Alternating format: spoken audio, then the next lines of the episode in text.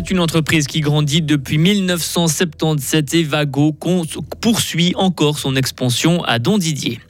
Un hôpital sous perfusion financière du canton. Le Parlement lui donne une sacrée dose de cheval avec 175 millions pour un signal fort. Il faut sortir les médias de la dépendance de la publicité. Un groupe d'experts indépendants donne ses pistes pour éviter l'effondrement annoncé de tout un secteur. Nous aurons de plus en plus de nuages au fil des heures. Les pluies, ce sera pour ce soir. Euh, demain nous offrira quelques éclaircies avant une fin de semaine à nouveau pluvieuse. Hein, désolé. Mercredi 7 février 2024. Bonjour Vincent Douce. Bonjour. 30 millions pour un nouveau bâtiment et des emplois à la clé. Selon nos informations, l'entreprise Vago, basée à Dondédier, va s'agrandir.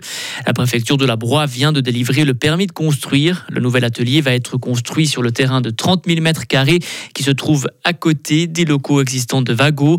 Une bonne nouvelle pour l'entreprise qui fabrique des connecteurs et pour l'économie de la région. Mel Robert. C'est un développement positif pour l'un des plus gros employeurs de la Broye, se réjouit la promotion économique du canton qui rappelle qu'au moment de son installation en 1977, Vago, c'était à peine 15 salariés. L'entreprise a bien grandi. Elle en compte un peu plus de 500 aujourd'hui.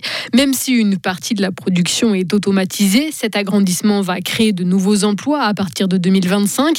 Il faut des employés qualifiés derrière les machines, des mécaniciens régleurs par exemple. Combien? On ne sait pas encore. L'entreprise ne veut pas s'engager sur des chiffres précis. Par contre, le directeur général nous a expliqué que la société a anticipé pour éviter de se retrouver bloquée par une pénurie de main-d'œuvre qualifiée. Vago a récemment embauché une dizaine d'apprentis en plus. Il y en a une cinquantaine actuellement. les travaux à Dondidier doivent débuter ce printemps et durer 18 mois. L'ouverture de la nouvelle usine est prévue pour la fin 2025. Des millions du canton pour aider l'hôpital fribourgeois. Le Grand Conseil a accepté hier deux montants, une fois 105 millions pour les affaires courantes de l'HFR jusqu'en 2026 et un prêt sans intérêt de 70 millions pour étudier la construction du nouvel hôpital. Le Grand Conseil a accepté à une large majorité cette enveloppe globale.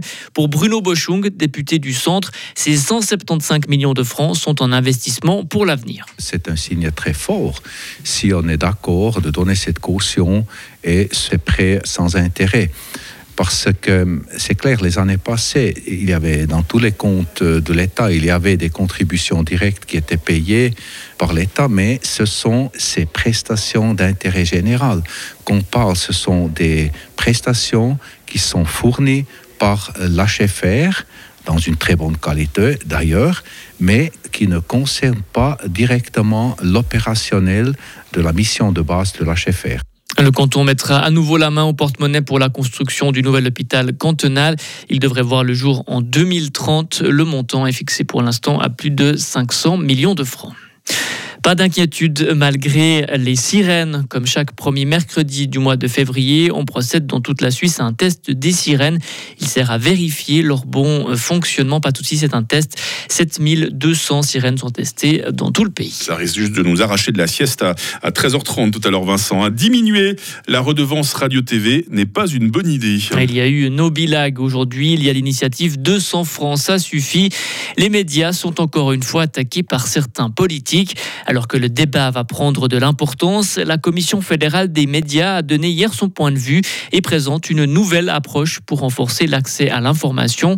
Pour Anna Jobin, présidente de cette commission, le financement doit être repensé pour pouvoir fonctionner uniquement avec de l'argent public sans publicité. Pour les médias, c'est très important de garantir quand même une euh, liberté euh, et puis un éloignement de l'État. On veut surtout pas que ce soit l'État qui puisse euh, influencer les et donc pour les financements, il faudrait penser en périodicité, il faudrait penser en moyens de financement qui laissent peu de marge au jeu politique.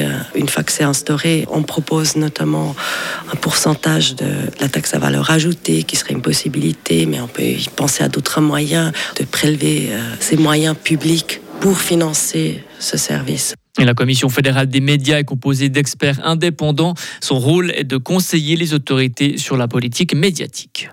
Le chômage prend l'ascenseur en Suisse. Il est passé à 2,5% en janvier contre 2,3% en décembre, selon les chiffres publiés par la Confédération aujourd'hui. Le nombre d'inscrits auprès des offices régionaux de placement, les ORP, a enflé de plus de 6300 personnes. Un petit nouveau sous le maillot pour euh, défendre le hockey suisse en Suède. L'équipe de Suisse participe cette semaine au Beijing Hockey Games en Suède. L'occasion pour Théo Rochette de faire ses débuts sous le maillot de l'équipe nationale. En 2020, il jouait au Canada et il avait refusé sa sélection pour les mondiaux des moins de 20 ans.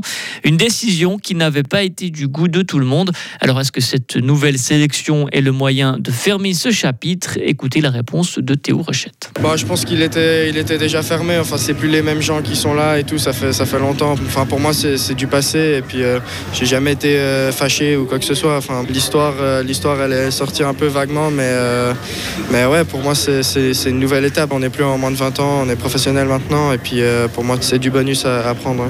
Des propos recueillis par LFM.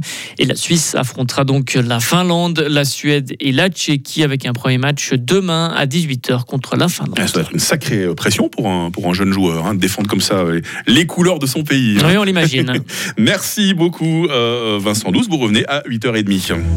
Retrouvez toute l'info sur frappe et frappe.ch. Il est 8h07. Quelle est la couleur du ciel?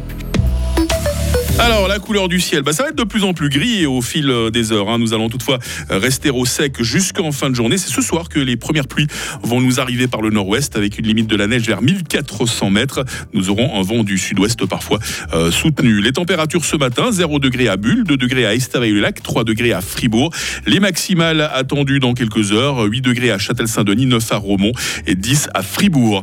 Demain matin, nous aurons droit aux dernières pluies et puis les premières éclaircies vont pouvoir se développer par l'ouest température minimale 7 degrés, maximale 14. Et oui, 14 degrés demain. Il y aura pas mal de vent du sud-ouest encore et toujours. Euh, cette amélioration, hein, ces éclaircies ne seront que brèves puisque les pluies seront de retour vendredi. Elles vont même se poursuivre tout au long du week-end et la neige descendra à 1000 mètres dimanche. Mercredi 7 février, mais oui, c'est aujourd'hui, 38e jour avec les Eugénies qui nous font des grands sourires. Elles sont à la fête aujourd'hui. Bonne fête. Euh, il fait jour depuis 7h48. Il fera jour jusqu'à 17h40. Euh,